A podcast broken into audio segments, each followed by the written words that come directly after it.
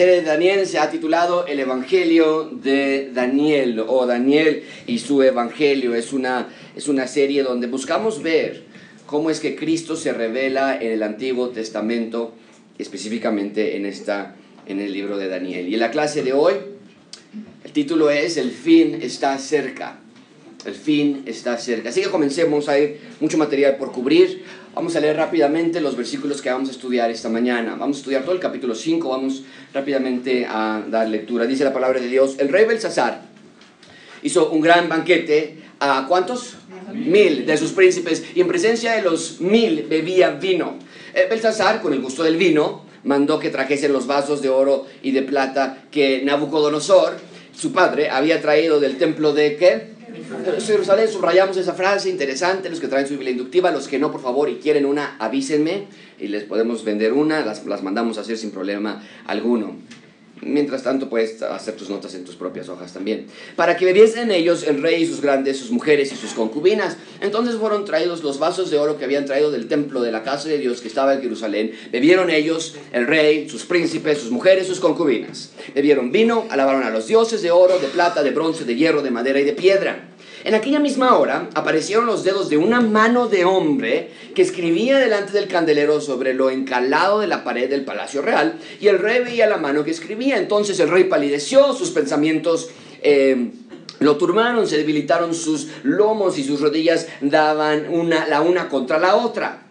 El rey gritó en alta voz eh, que hiciesen venir magos, caldeos, adivinos, y dijo el rey a los sabios de Babilonia, cualquiera que lea esta escritura y me muestre su interpretación, será vestido de púrpura y un collar de oro llevará en su cuello, y será el tercer señor en el reino. Entonces, fueron introducidos todos los sabios del rey, pero no pudieron leer la escritura ni mostrar al rey su interpretación. Entonces el rey Belsasar se turbó sobremanera y palideció. Sus príncipes estaban perplejos. La reina, por las palabras del rey y de sus príncipes, entró a la sala del banquete y dijo, Rey, vive para siempre. No te turben tus pensamientos, ni palidezca tu rostro. En tu reino hay un hombre, en el cual mora el Espíritu de los dioses santos. ¿Nos parece familiar esa frase? Mora el Espíritu de los dioses santos. Ya nos lo había dicho antes esa frase. Y en los días de tu padre se halló en él la luz e inteligencia y sabiduría como sabiduría de los dioses. Al que el rey Nabucodonosor, tu padre, oh rey, constituyó jefe sobre todos los magos, astrólogos, caldeos y adivinos, por cuanto fue hallado en él mayor espíritu y ciencia y entendimiento para interpretar sueños, descifrar enigmas, resolver dudas. Esto es en Daniel, al cual el rey puso por nombre Belsasar. Llámese pues ahora Daniel, y él te dará la interpretación. Entonces Daniel fue traído delante del rey, y dijo el rey Daniel, ¿eres tú aquel Daniel de los hijos de la cautividad de Judá, que mi padre trajo de Judea? Yo he oído que de ti, yo he oído de ti que el espíritu de los dioses santos está en ti y que en ti se halló luz, entendimiento y mayor sabiduría. Eh, y ahora fueron traídos delante de mí sabios astrólogos para que leyesen esta escritura y me diesen la interpretación, pero no pudieron mostrarme la interpretación del asunto. Yo pues he oído de ti que puedes dar interpretaciones y resolver dificultades. Y ahora puedes leer esta escritura y darme su interpretación. Serás vestido de púrpura y un collar de oro llevarás en tu cuello. Serás tercer señor en el reino. Debía haber impresionado esta oferta. Pero versículo 17 dice, Daniel respondió y dijo, tus dones sean para ti y da tus recompensas a otros. Leeré la escritura del rey y daré la interpretación. El Altísimo Dios, oh rey, dio a Nabucodonosor tu padre el reino y la grandeza y la gloria y la majestad y por la grandeza que se le dio todos los pueblos, naciones y lenguas temblaban y temían delante de él. A quien quería mataba y a quien quería daba vida. Engrandecía a quien quería y a quien quería qué? Humillaba. Mas cuando su corazón se ensoberbeció y su espíritu se endureció en su orgullo, fue depuesto del trono de su reino y despojado de su gloria. Fue echado de entre los hijos de los hombres y su mente se hizo semejante a la de las bestias. Y con los asnos, monteses fue su morada. Eso es lo que vimos la semana pasada. Hierba le hicieron comer como a buey y su cuerpo fue mojado con el rocío del cielo hasta que reconoció que el Altísimo Dios, leamos todos juntos esa frase, tiene dominio sobre el reino de los hombres y que pone sobre él al que le place. Gracias. Y tú, su hijo Belsasar, no has humillado tu corazón sabiendo todo esto, sino que contra el Señor del cielo te has ensoberbecido y hice traer delante de ti los vasos de la casa y tú y tus grandes, tus mujeres y tus concubinas bebisteis vino de ellos. Además de esto, alabasteis a dioses de plata y de oro, de bronce, de hierro, de madera y de piedra. Y dijimos, el primer mandamiento es, no tendrán dios ajenos delante de mí. Está aquí.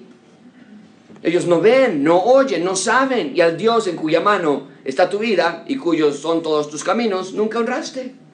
Entonces de su presencia fue enviada la mano que trazó esta escritura. Y la escritura que trazó es Mene, Mene, Tekel, Uparsin.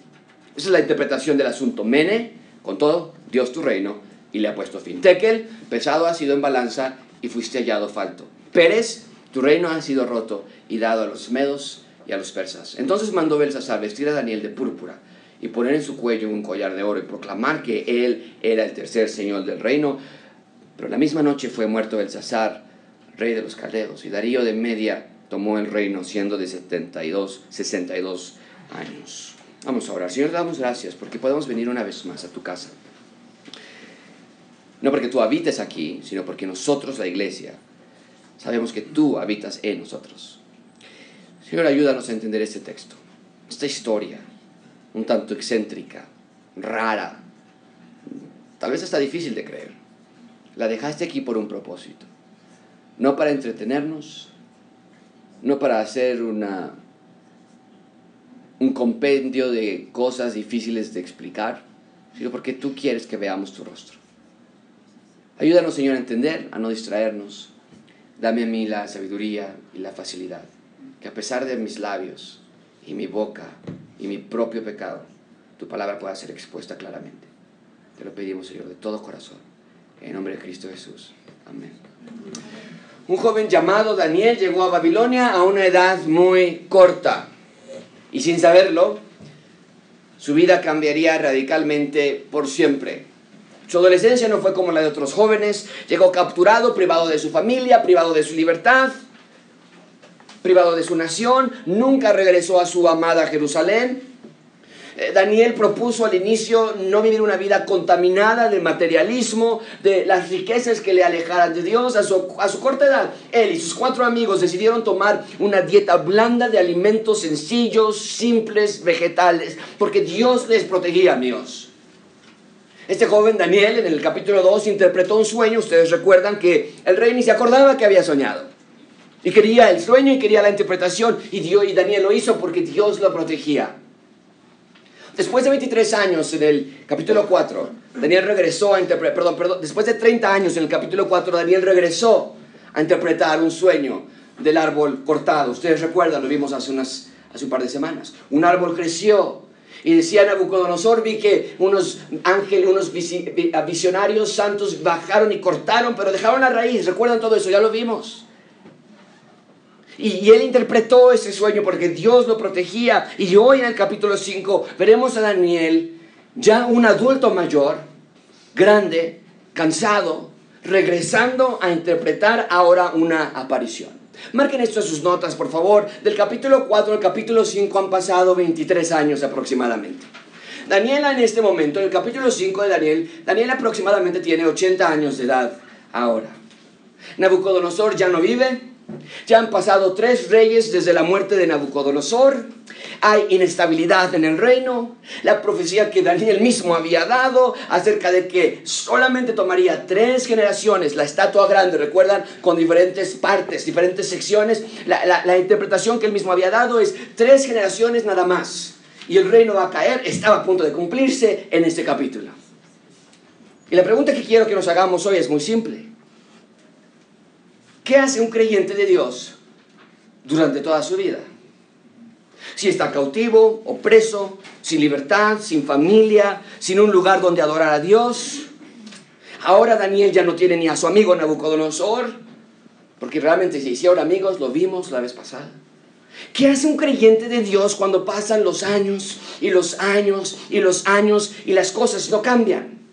Podríamos decir, Josué, es fácil Daniel capítulo 1, proponiendo en su corazón no contaminarse con la comida del rey, porque está joven, tiene futuro, no tiene miedo, no tiene familia, pero cuando vea la realidad de la vida, cuando vea que no le alcanza, cuando vea que no hay empleo, que no hay salud, cuando vea que no todo está de su lado, va a tener que hacerse menos radical, Josué, menos intolerante, menos fanático, diríamos algunos de nosotros. Y sin embargo, como estamos a punto de estudiar esta mañana, Vemos que Dios nos deja ver en la vida de Daniel su infancia, adolescencia cuando llega a Babilonia, su madurez cuando interpreta el sueño del capítulo 2, y ahora nos va a dejar ver la vejez de aquí en adelante en el libro de Daniel. Para que veamos, amigos, que un verdadero seguidor de Dios, aunque no es perfecto, aunque no deja de pecar del todo, un verdadero seguidor de Dios sigue a Dios durante todos los días de su vida.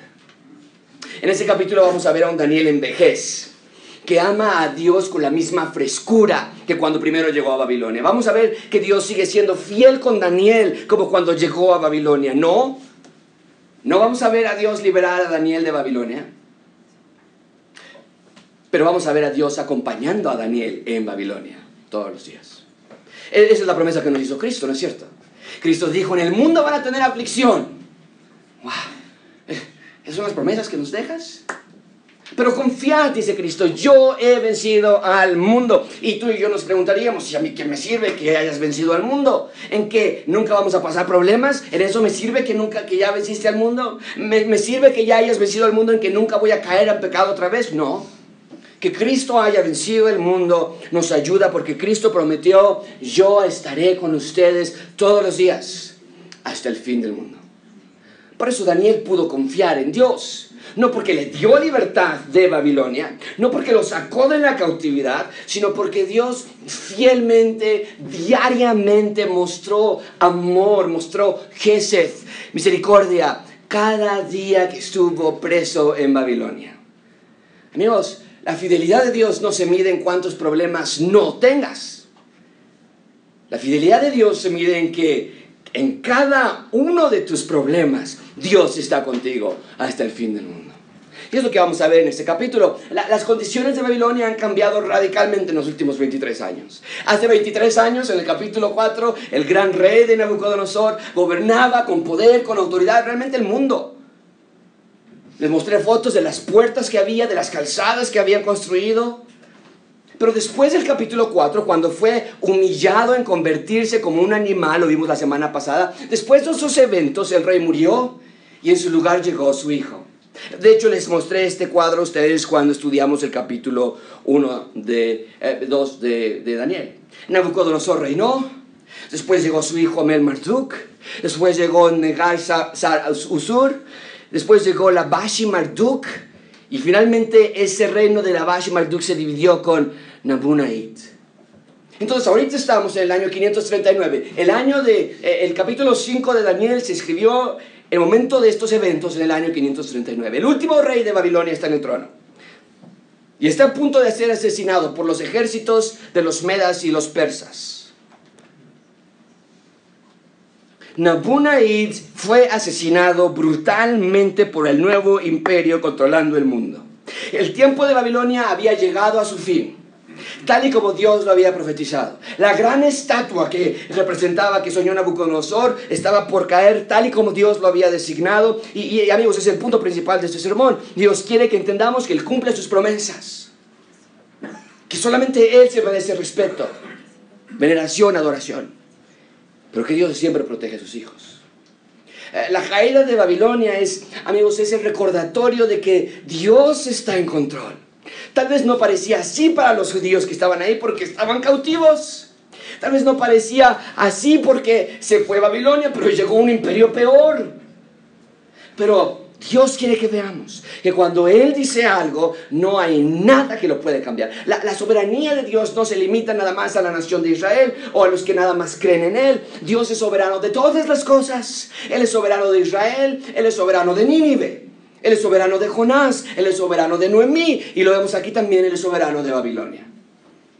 Vemos en nuestro estudio del Antiguo Testamento que Dios es soberano del mar, cuando levantó una tormenta para Jonás. Dios es soberano de las ballenas, cuando hizo que una ballena lo tragara y después lo escupiera. Dios es soberano de las hambrunas, como cuando Noemí tuvo que salir junto con su esposo porque había hambre en Belén. Dios tiene control de imperios, de reyes. Amigos, podemos confiar en Él y descansar en su control. Daniel no escribió este libro para entretener a niños de cómo echaron a sus amigos al horno y no se quemaron, sino que el Espíritu Santo de Dios inspiró a Daniel para escribir este libro que para que los judíos que estaban aún cautivos vieran, cuando leyeran, vieran, escucharan que Dios siempre estuvo en control. Sí, Dios los disciplinó, no hay duda de eso, por eso Babilonia los tomó. La, nación como tal, Israel, ya no existía. Primero se dividió en dos, norte y sur. El norte fue cautivado por los asirios, el sur por los babilonios. Pero Dios a los suyos siempre protege. Y cuando leemos Daniel, vemos que Dios aún no acababa con Israel. Ya no como nación grande en esos momentos, porque en el futuro todavía hay una nación de Israel que ha de reinar y estaremos en Jerusalén. Pero en este momento, en Daniel, ya no es una nación grande, pero el plan ahora es que de ese remanente que quedaba, saliera una línea por la cual el Mesías podía llegar a instalar el reino mesiánico. De Israel saldría este rescate, el Salvador del mundo. Así que cuando leemos que Babilonia se levantó como imperio, y después cuando leemos, como estamos a punto de hacerlo hoy, que Babilonia cayó, pero cuando vemos que Daniel se mantuvo firme a lo largo de este transcurso de tiempo, vemos que Dios protege a los suyos. Y sus planes siempre los cumple. Más rápidamente vamos a ver hoy el comienzo del fin. Después veremos el anuncio del fin. Continuaremos con la confirmación del fin. Y al final, valga la redundancia, el fin está cerca, el último punto. Ven conmigo el comienzo del fin. Dice la palabra de Dios.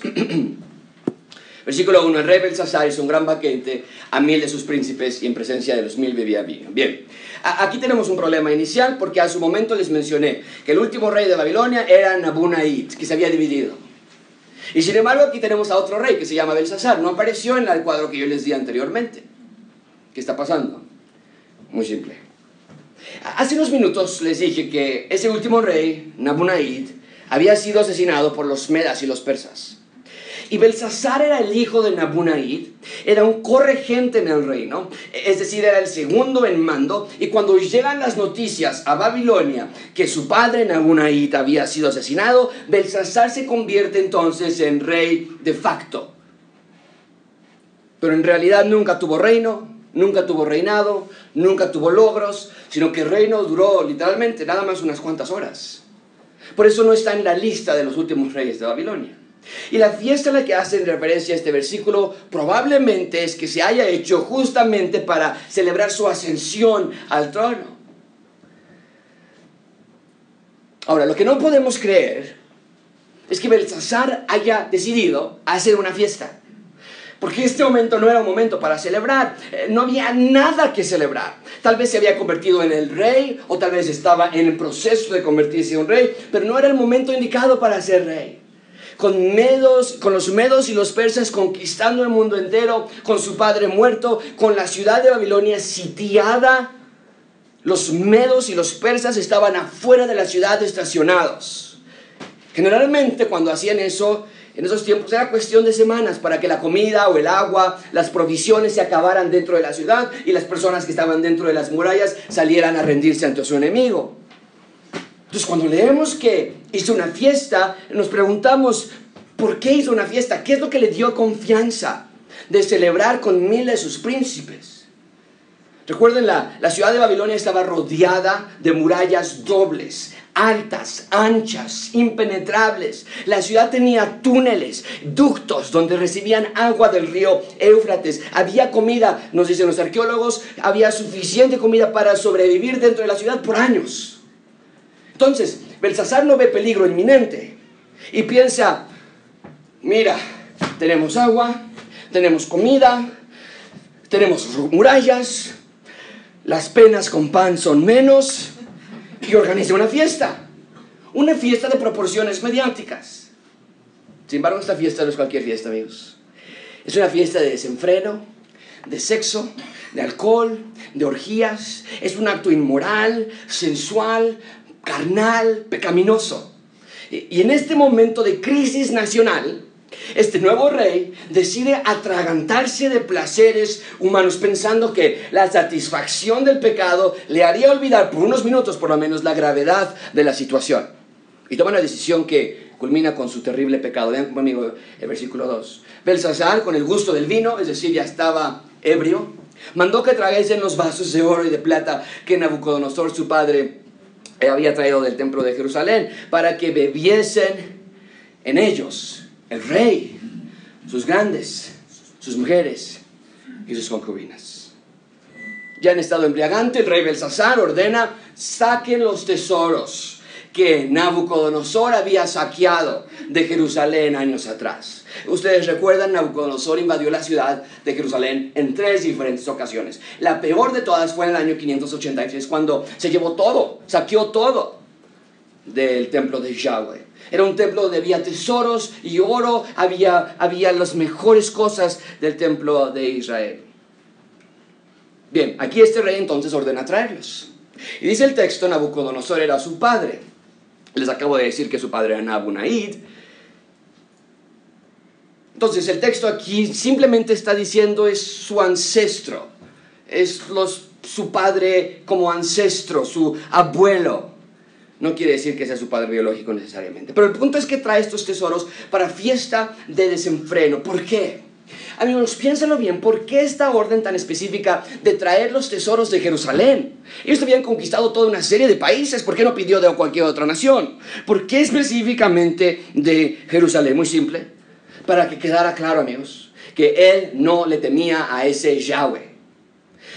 Ya Nabucodonosor, el capítulo 4, lo vimos la semana pasada, había enviado una carta a todas las naciones, a todos los pueblos, anunciando Yahweh reina. Su reino es sempiterno, lo vimos la semana pasada.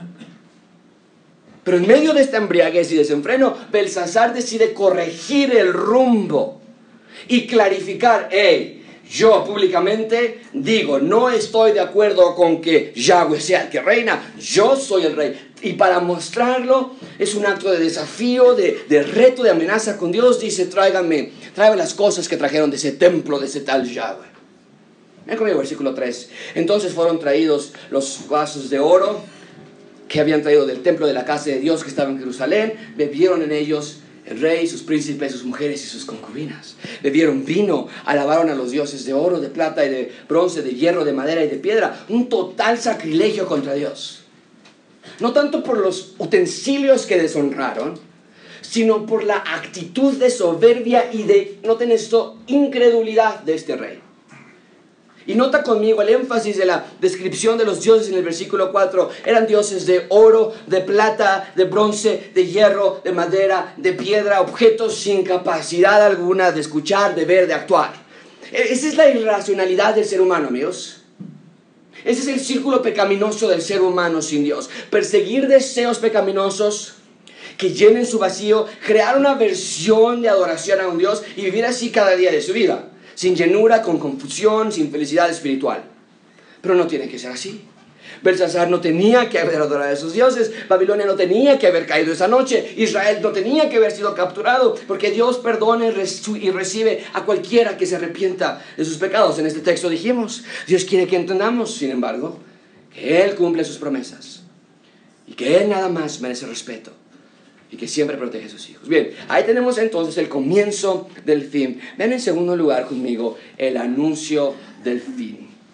El anuncio del fin. Versículo 5. En aquella misma hora aparecieron los que dedos de una mano de hombre que escribía delante del candelero sobre lo encalado de la pared del palacio real y el rey veía la mano que escribía. En medio de la orgía, en medio de la sensualidad, del pecado, el desenfreno, en medio de la afrenta contra Yahweh, dice el texto que unos dedos aparecen. ¿Te imaginas eso? ¿Por qué suceden tantas cosas como estas en el libro de Daniel? Lo dije desde el principio, amigos, de la sede de Daniel. Por eso lo llamamos el Evangelio de Daniel. Eso es lo que llamamos milagros. Eventos sobrenaturales que rompen las leyes naturales del ser humano para demostrar que Dios es Dios. Para confirmar que Dios es realmente quien está dando el mensaje. Estos milagros son formas en las que Daniel nos está diciendo y nos está explicando y está propagando el mensaje de Dios. Y con estos milagros se autentica, se da credibilidad de que realmente esto es de Dios. Y entonces estos dedos aparecen y comienzan a escribir en la pared. Junto al candelero nos dice el versículo, al final del versículo 5, que escribía delante del candelero sobre lo encalado de la pared, en lo más alto, junto a lo más alumbrado. ¿Para qué? Junto al candelero, para que la letra se pudiera ver por todos. Y lo hace encima de donde estaba el trono del rey. Cuando dice estaba lo encalado de la pared del palacio del rey, había una área donde estaba más arriba y ahí estaba el trono del rey, ahí estaba sentado Belsasar y arriba de eso se escribe estas palabras. Para que todos vieran. Y nos dice el final del versículo 5. El rey lo estaba observando. La música se detiene. La fiesta se calla. Las personas de pronto fueron interrumpidas de su fiesta carnal. Y todos observan este evento sobrenatural sobre la pared. De dedos escribiendo en la pared. ¿Qué es lo que provoca este evento en el rey? Y seguramente en todos los demás, versículo 6. Entonces el rey se le bajó la presión, diríamos nosotros, pásale una coca. Sus pensamientos lo aturbaron. Se debilitaron sus lomos y sus rodillas daban la una contra la otra. En pocas palabras, este regente que se quería ser rey esa noche, que quería demostrar su poder ante sus, ante sus príncipes, que quería mostrar que él podía hacer este verdadero carnaval, que no le importaba el futuro de su reino por el peligro inminente, en lugar de defender, de sentarse a planear, de sentarse una estrategia, e, entonces trata de impresionar a la gente y cambia su preocupación por placer personal. Pero después de ver este evento sobrenatural ya no está tan valiente. Literalmente está temblando, tiene terror por ver tan excéntrico evento, sus rodillas pegan una contra las otras. Empieza a temblar de manera incontrolable por lo que está viendo. ¿Cuál es la orden? Versículo, versículo 7. Entonces el rey gritó en voz alta que hiciesen venir a magos, caldeos y adivinos y dijo al rey, y dijo el rey a los sabios de Babilonia, cualquiera que lea esta escritura y me muestre su interpretación será vestido de púrpura de collar de oro, va a ser tercero en el reino. Entonces fueron introducidos todos los sabios del rey, pero no pudieron leer la escritura ni mostrar al rey su interpretación. Entonces el rey Belsasar se turbó. Si ellos no pudieron decirme, y sus príncipes también se empezaron a preocupar. Tal y como sucedió con Nabucodonosor, vuelven a llamar a estos pobres magos, que parece que nunca sirven para algo. Y como siempre no pueden descifrar lo que está en la pared. ¿Para qué les pagamos entonces magos, sabios, si nada, nunca pueden ayudar? ¿Qué se escribió? Lo vamos a ver en unos minutos. Pero Dios no les permite saber lo que significa el mensaje. Era una lengua aramea. Ellos tenían que haber podido entenderlo. Y no sabemos si no pudieron leerlo o, si lo podían leer pero no entendían el mensaje que estaba detrás de esas palabras, pero el punto es que Belsasar trata de motivarles para que te interpreten y les promete una gran recompensa. Si interpretan esos símbolos que estaban en la pared, les promete riquezas, les promete posición, les promete autoridad. Y a pesar de todo eso, no pueden descifrar el mensaje, Dios no se los permite. Pero el versículo 9 nos dice que había conmoción entre el rey y sus príncipes. El ambiente se pone pesado se pone tenso, se pone confuso. Lo que habían diseñado como una fiesta de placer se convierte en un evento de terror y de confusión para ellos porque ellos también sabían que afuera estaban estacionados los medos y los persas y que ellos son los siguientes en la lista del menú. Pero no es un evento de miedo y de terror porque Dios cause miedo. Mucha atención con esto.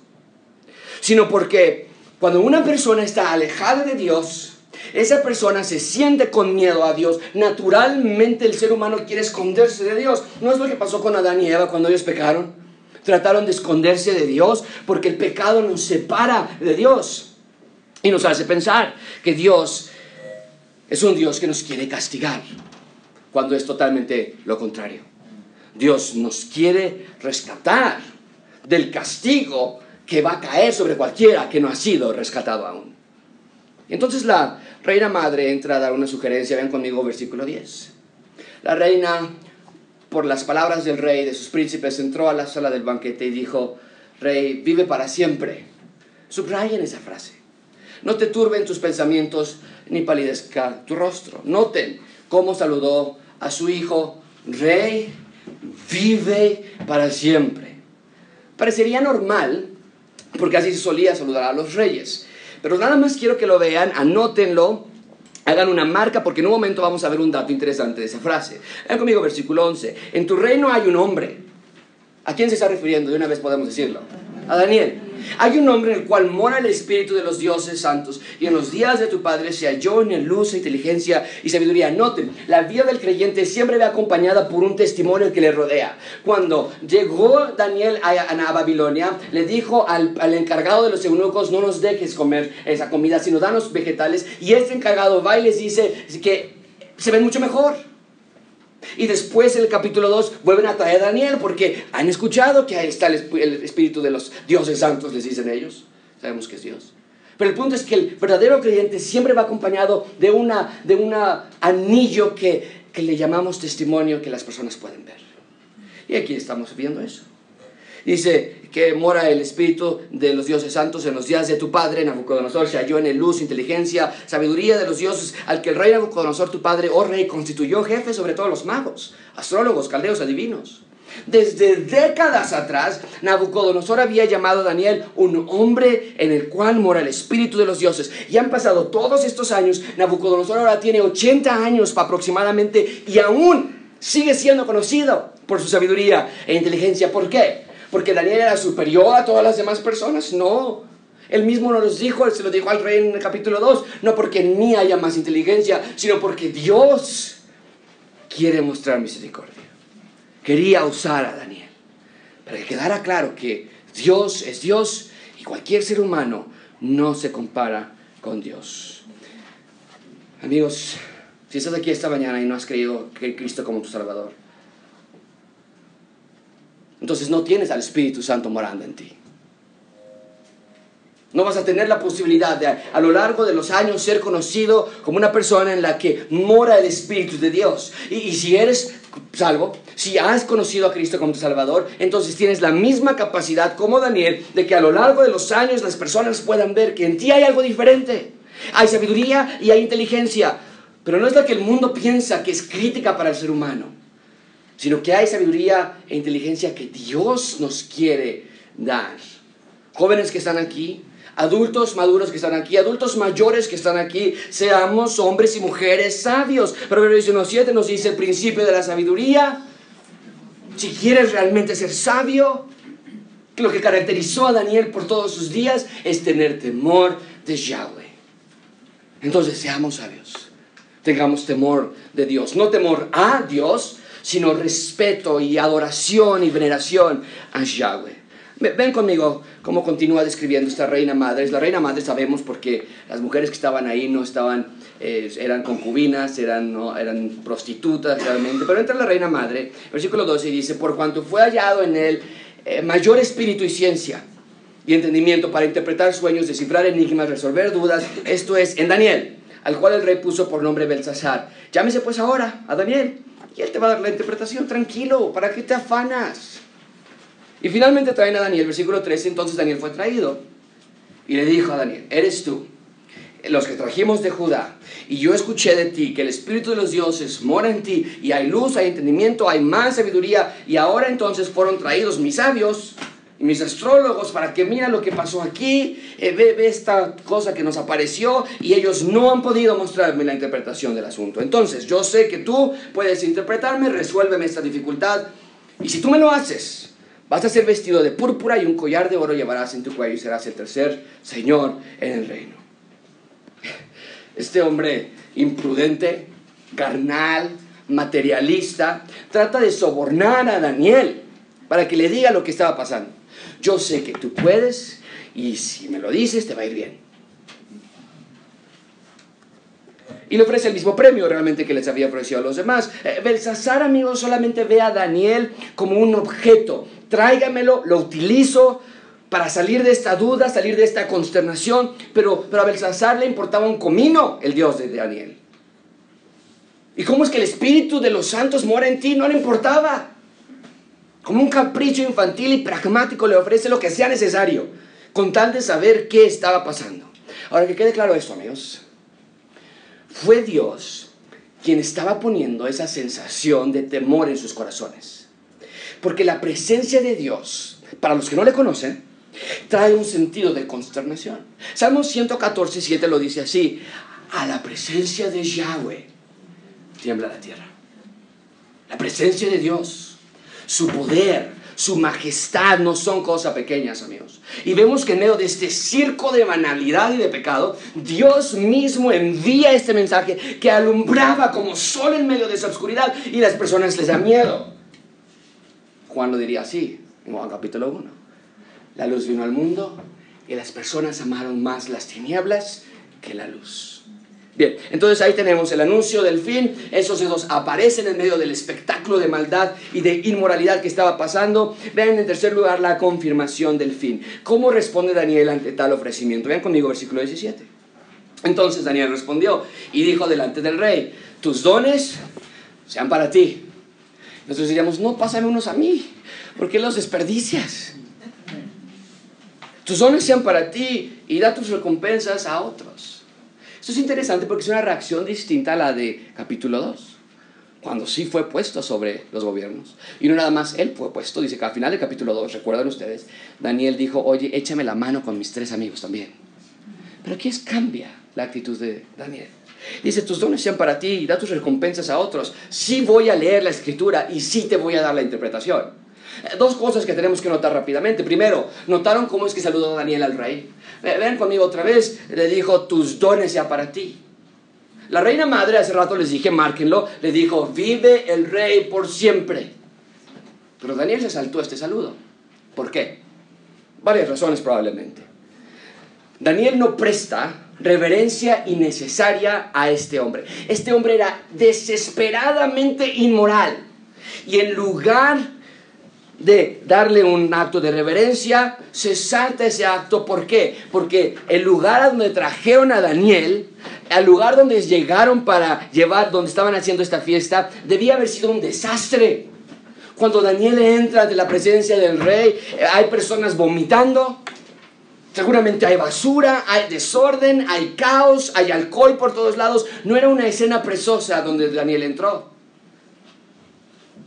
Entonces Daniel entra y no hay nada de reverencia, no hay nada de honra a este hombre. Seguramente también se saltó el saludo porque finalmente no era un rey.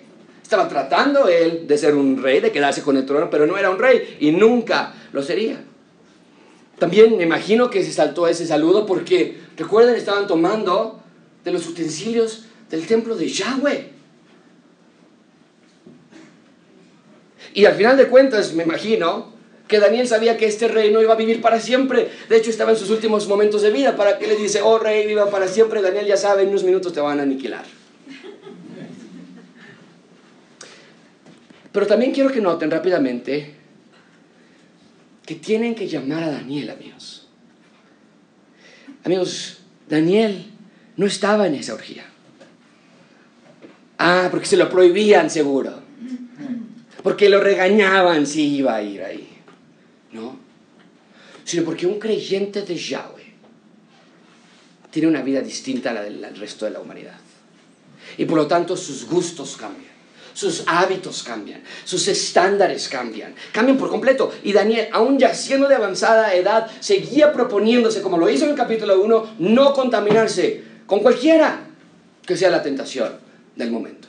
En el capítulo 1 la tentación era la comida, los lujos. En el capítulo 5 ahora la tentación es el desenfreno, pasional y carnal. Y él dice, me sigo proponiendo en mi corazón no contaminarme. ¿Qué tal tú, amigos? ¿Estás proponiéndote también tú no contaminarte con cualquier clase de tentaciones? ¿Estás siendo un verdadero seguidor de Yahweh? Conforme pasan los años de conocer a Dios que lleva siendo salvo, ¿te has hecho más tolerante al pecado tal vez? Dices, ay, bueno, pues que esta película está súper chistosa. Tiene unas escenas ahí, pero ni modo. ¿Te has hecho más tolerante con lo que escuchas? A veces nos jactamos por cuán morales somos nosotros, o cómo es que no nos gusta hablar con ciertas palabras o con cierta manera, y sin embargo permitimos que la televisión corra sin freno. Cuando vemos programación con albures, con doble sentido, con groserías, nos reímos, permitimos que en nuestras mesas, en nuestras casas, Satanás esté invadiéndonos de cosas que no son correctas. Permitimos gritería en nuestras casas, permitimos maledicencia, odio en nuestras casas. Amigos, no seamos tolerantes al pecado. Y el profeta de Dios tiene un mensaje para este rey. Y lo va a dar sin la necesidad de sus regalos vanos y temporales. Amigos, la ciudad estaba sitiada. ¿Para qué quiero ser el tercero del reino? ¿Para qué quiero tanta riqueza? Está a punto de caer Babilonia. Y no es que Daniel no tomó esos regalos porque dijo, bueno, si me los hubieras dado el año pasado, igual los tomaba, pero ahorita como ya, pues para qué me sirven. No. Sino porque Daniel veía, a diferencia del capítulo 1, donde sí aceptó el del rey Nabucodonosor, aquí Daniel veía el juicio de Dios caer sobre esta ciudad y Daniel no quería participar en ese estilo de vida, tal y como cuando era joven. La comida del rey, el lujo, el materialismo era una tentación que Daniel quería evitar a toda cosa. Pero quiero que vean, amigos, lo temporal de estos regalos. No tenían ni validez, no tenían ni propósito, y tú y yo podríamos decir, ay, pues ¿para qué iba a ocupar todo eso de cualquier manera? Pero no olvidemos que nosotros somos iguales. Amigos, me temo, me temo que nosotros doblamos nuestras rodillas por mucho menos de lo que este rey le está ofreciendo a Daniel. Dejamos a Dios de lado por mucho menos. Pero lo que quiero que vean es la temporalidad de estos obsequios. La temporalidad de los obsequios que iba a recibir Daniel, la ciudad estaba a punto de caer esa noche. Es la misma temporalidad que tenemos hoy día con nuestros obsequios también. Más sueldo, más dinero, más becas, mejor calificación, más otra boda, un carro, más ropa, pero a costa de qué? Si todo esto es temporal, las riquezas de este mundo son solo imágenes ilusorias, amigos, de la misma manera que este rey estaba ofreciendo regalos sin valor, vacíos, huecos, también este mundo te insiste todos los días con obsequios sin valor, todo es tan pasajero. Nuestra vida, Santiago dice, es como un vapor que si la ponemos a perspectiva, así como esos obsequios no servían de nada porque la ciudad ya estaba por caer, así son los regalos que este mundo y Satanás te está ofreciendo a ti, temporales, pasajeros y a punto de todo acabarse. Así que amigos, no sacrifiques tu matrimonio por tal de tener más. No sacrifiques el tiempo que pasas con tus hijos con tal de trabajar más. No sacrifiques a tus nietos o a tus padres o a tus amigos. Y sobre todo no pongas a Dios en segundo lugar con tal de alcanzar lo que el mundo y Satanás te ofrecen. Porque vimos la semana pasada, lo repetimos esta mañana. Dios no quiere que traigamos nuestros dioses delante de él. Bien, ya que nos responde a sus, eh, ya que responde que no necesita esos regalos, Daniel procede a dar un breve sermón que es muy fuerte, pero era necesario. Vean conmigo, esto es increíble, versículo 18. El Altísimo Dios, oh Rey, dio a Nabucodonosor tu padre el reino, la grandeza, la gloria y la majestad. Y por la grandeza que le dio, todos los pueblos, naciones y lenguas temblaban y temían delante de él. Era un dictador Nabucodonosor. A, a quien quería mataba. Es un dictador a quien quería daba vida. Engrandecía a quien quería, a quien quería humillaba, mas cuando su corazón se ensoberbeció y su espíritu se endureció con su orgullo, fue depuesto del trono de su reino y despojado de su gloria y fue echado de entre los hijos de los hombres. Y su mente se hizo semejante a la de las bestias, y con los asnos monteses fue su morada. Lo vimos todo esto la semana pasada. Hierba le hicieron comer como a buey, y su cuerpo fue mojado con el rocío del cielo. Hasta que reconoció que el Altísimo Dios tiene dominio sobre el reino de los hombres y que pone sobre él al que le place. Bien, todo esto lo sabía Belsasar. Sabía de Yahweh, sabía de la confesión de Nabucodonosor que había hecho al final de sus vidas, reconoció a Nabucodonosor, lo vimos la semana pasada, Yahweh es el único rey, su reino es impiterno, Belsasar sabía lo que le había pasado a su abuelo, que lo habían hecho como una bestia. Amigos, Belsasar sabía, sabía, sabía, pero nunca hizo nada con ese conocimiento. Ve conmigo lo que, la manera en la que le dice Daniel en el versículo 22. Y tú, aquí va la parte del sermón donde le tiene que pegar a él nos tiene que atacar a nosotros también. Y tú, su hijo, no te humillaste en tu corazón aun cuando sabías todo lo que había pasado. Amigos, esto es impresionante. Piénsalo nada más. Daniel entra en medio de ese salón donde están toda la porquería y todo el pecado y todo sucio. Está en medio de la lujuria, Daniel. Está en medio del sexo desmedido y desenfrenado. Está en medio de la deshonra de los utensilios del templo de Yahweh. Está en medio de la carnalidad y de las pasiones desordenadas. Y llega Daniel y se para al frente del rey. Y nosotros esperaríamos que le diría, ahora sí le va a decir, ¿por qué hay tanto sexo desenfrenado? Ahora sí le va a decir, ¿por qué hay tanto alcohol. Pero no es así. Y no porque no sea de importancia o porque Dios no lo consideraba una afrenta, sino porque el problema central de Belsasar, la raíz que ocasionaba todos los demás problemas, era la incredulidad de saber que Dios es Dios, pero no arrepentirse de sus pecados. Santiago lo dice así, al que sabe hacer lo bueno y no lo hace, es pecado. Por eso solo saber no es necesariamente bueno. Cuando alguien me dice a mí, yo sé que Dios existe, yo sé que Dios es real, yo sé que Dios quiere esto para mi matrimonio, yo sé que Dios quiere esto para mis hijos, me preocupa. Porque si el saber no va acompañado de cambios, de movimiento, de afectaciones, si tu saber no se convierte en hechos, entonces de nada te sirve el saber. Y me pregunto, amigos, ¿cuántos de nosotros esta mañana estamos en una situación similar? Al igual que Belsasar, sabemos que Dios es real, sabemos lo que Dios ha hecho, sabemos de la Biblia, sabemos de la salvación, sabemos que debemos ser santos, de que debemos estar en comunidad con otros creyentes, de que debemos alimentarnos de la leche espiritual, de la palabra de Dios. ¿Cuántos de nosotros sabemos que Dios no nos deja ni nos desampara? ¿Cuántos de nosotros sabemos que debemos seguir a Dios? Que no es bueno murmurar, que no es bueno adulterar, que no es bueno mentir. ¿Cuántos de nosotros sabemos que Dios es un Dios celoso de buenas obras, que quiere que le hablemos a Él en oración y que nos apartemos de malas obras y que compartamos a otros de lo que Cristo ha hecho. ¿Cuántos de nosotros estamos envueltos en pecados que sabemos debemos dejar? Pero que sepamos y que sepamos y que sepamos no es lo mismo que hacer. Y Cristo lo deja muy claro en Mateo 7:21, para que no quepa duda, solamente puede entrar al reino de los cielos el que hace, no el que sabe el que hace la voluntad de mi Padre. No el que me dice, Señor, Señor, yo sé de ti. Amigos, ¿qué estamos haciendo con lo que sabemos? Dios no te trajo a esta iglesia para que sepas solamente, sino para que hagas. Cursos de la Biblia, seminarios, institutos, clases tienen su lugar, pero si no se acompañan de una vida cambiada y cambiante, entonces estaremos endureciendo nuestro corazón. Y mucho cuidado amigos, porque va a llegar entonces el día en que Dios mismo endurecerá nuestro corazón para que no podamos creer. Romanos capítulo 1. Creyendo ser sabios, dice Pablo, se hicieron necios. Cuando pensamos que sabemos, sabemos, sabemos, pero nuestras vidas no dan evidencia de ellos, tenemos que pedir junto con David, crea en mí, oh Dios, en el Salmo 51, un corazón limpio renueva mi espíritu, porque me estoy haciendo duro. Ya, sí sé que lo que debo hacer, sí sé que tú me cuidas, sí sé que no me desamparas, pero crea en mí, renueva otra vez un espíritu recto dentro de mí. Es lo que Daniel está diciendo. Tuviste tu oportunidad, Belsasar. Escuchaste lo que le pasó, escuchaste lo que hizo, escuchaste lo que dijo y tomaste la decisión incorrecta. Ven conmigo, versículo 23. Belsasar, escuchaste, sabías y decidiste ir en contra del Señor del cielo y te has ensoberbecido. E hiciste traer delante de ti los vasos de su casa, tus grandes, tus mujeres, concubina, bebiste, hiciste alabanzas a dioses que no oyen, que no ven, que no saben, y al Dios en cuya mano está en tu vida, nunca honraste.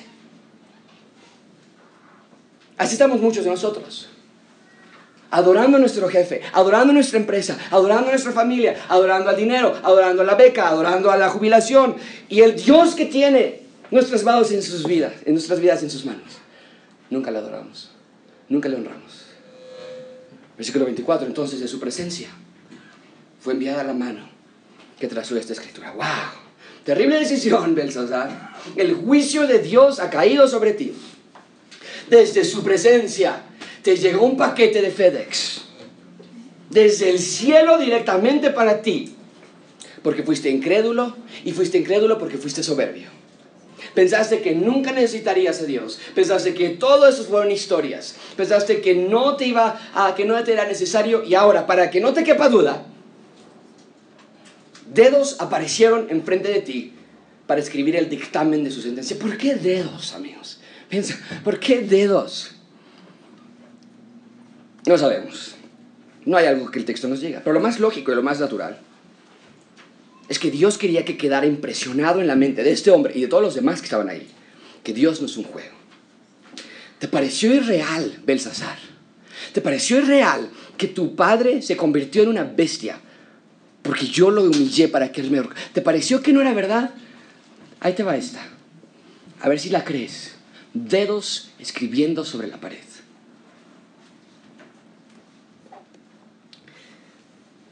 Y va a probar. Ahora Belsasar, esto. Amigos, Yahweh quiere que creas y que te arrepientas. Porque de otro modo vas a estar solo ante su justa y santa ira. Y Dios no quiere que sea así. Para eso envió al Señor Jesucristo a morir por nuestros pecados. Finalmente vean, en último lugar, el fin está cerca. Versículo 25. La escritura que trazó es esta. Mene, mene, tekel, uparshin. Era arameo. Lo insisto, lo dije hace rato. Tenían que haberlo entendido. No era un idioma ajeno. Y sin embargo no pudieron. Sus ojos no pudieron entenderlo. Dios no les permitió.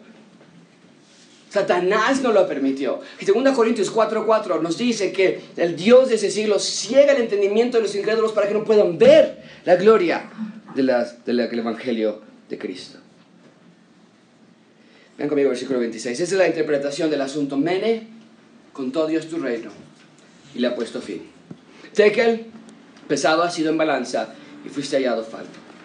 Pérez, tu reino ha sido roto y dado a los medos y los persas. Entonces Daniel mandó Belsasar vestir a Daniel de púrpura y poner en su cuello un collar de oro y proclamar, que él era el tercer señor del reino. Ahí está. Tal y como Daniel mismo lo había interpretado, lo había profetizado en el capítulo 2, Babilonia estaba por caer. El gran imperio, la gran montaña, la gran árbol, la gran estatua derribada. Mene, mene, tekel, uparsin. Literalmente significa en arameo contado, contado. Muy ligero, dividido. E, eso es lo que significa. Por eso pensamos a veces que ellos no entendieron qué es lo que significaba el contenido. Eh, Daniel lo expresa y lo explica más. Pero literalmente es contado, contado, muy ligero, dividido. Nosotros diríamos, ok, bueno, pues se arrepintió Belsasar. Se arrepintió, Seguro pidió ayuda a Dios, seguro pidió clamar a Él y por misericordia. Como los reyes, el rey de Nínive dijo, clamen a Dios, quizá Él tendrá misericordia de nosotros. ¿Qué es lo que hizo Belsasar? Eh, mandó a Daniel a vestir de púrpura. Lo proclamó el tercer señor del reino. Pero la misma noche fue muerto Belsasar, rey de los caldeos. Y Darío de Media tomó el reino siendo de 62 años. Está en la historia. Lo puedes buscar en Wikipedia, lo puedes buscar en internet. Los medos y los persas entraron esa misma noche y hasta hoy están en los cilindros todavía de las historias. Que cuando entraron a esa ciudad, ellos dan testimonio de que había habido una gran fiesta esa noche. Destruyeron la ciudad, tomaron la ciudad y mataron al rey. ¿Cómo podemos concluir este sermón, amigos? Muy simple. En ese sermón, en este texto que leímos, capítulo 5, Dios quiere que entendas que Él cumple sus promesas, que solamente Él merece respeto. Pero te digo, ¿por qué, ¿a qué me refiero con promesas? Porque Dios ya lo había profetizado desde el capítulo 2 que Babilonia iba a caer. ¿Por qué decimos que merece respeto? Porque Belsasar no temía a Dios y tomó las cosas del templo, no que eso fuera algo de, ay, de mucho valor y Dios está en esos utensilios, no, pero era la actitud detrás de tráiganme eso, yo no tengo miedo a Yahweh. Pero quiero que vean dos cosas, amigos, que pasan en el capítulo 5 de Daniel. En primer lugar, quiero que vean que ahora Israel tiene un futuro otra vez. ¿Sabes qué va a ser este nuevo reino? Los medos y los persas. Los medos y los persas, eso es increíble, van a permitir que los judíos regresen a Jerusalén a reconstruir su ciudad. ¿Qué quiere decir esto? Que Dios ahora toca el corazón de este imperio terrible, brutal, sanguinario, para que Israel pueda regresar. Y, la idea es, con el regreso de Judá a Jerusalén, la idea es, el plan sigue intacto, el Mesías va a regresar, el, plan sigue protegido, el Mesías viene, Judá, la promesa, el rescate no han sido olvidados. Yahweh aún está por enviar al Mesías y se cumpliría en Cristo. Pero algo más quiero que veas que pasó en capítulo 5 de Daniel. ¿Cómo está tu balanza con Dios? Belsasar fue pesado. Y cuando pusieron las obras y las ideas y los logros, no hubo peso. Fue hallado falto. no fue suficiente. Sus obras no fueron suficientes para que Dios lo aceptara. ¿Qué tal tú? Amigo, tus obras tampoco son suficientes. Solo hay una persona que te puede dar de su perfección, de sus obras, para que cuando te pesen, no te encuentren faltante, sino te encuentren completo. ¿Sabes a quién me refiero?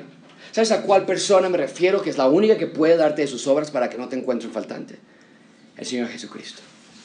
Solo la obra de Cristo te puede hacer completo, perfecto, santo. Y si ya eres algo, entonces no solamente también te da Él el querer, nos dice Pablo a los filipenses que Él nos da también el hacer por su buena voluntad. Entonces tenemos el hacer querer, Cristo nos lo da, tenemos el hacer por su buena voluntad. Y si no eres algo, Dios te está diciendo esta mañana, tus obras se encuentran faltantes.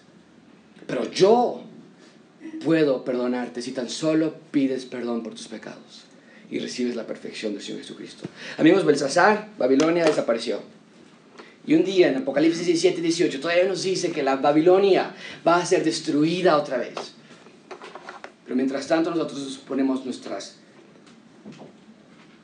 vista en el autor y consumador de la fe para seguir en nuestra vida agradando a Dios en todo lo que Él quiere que hagamos. Vamos a ver.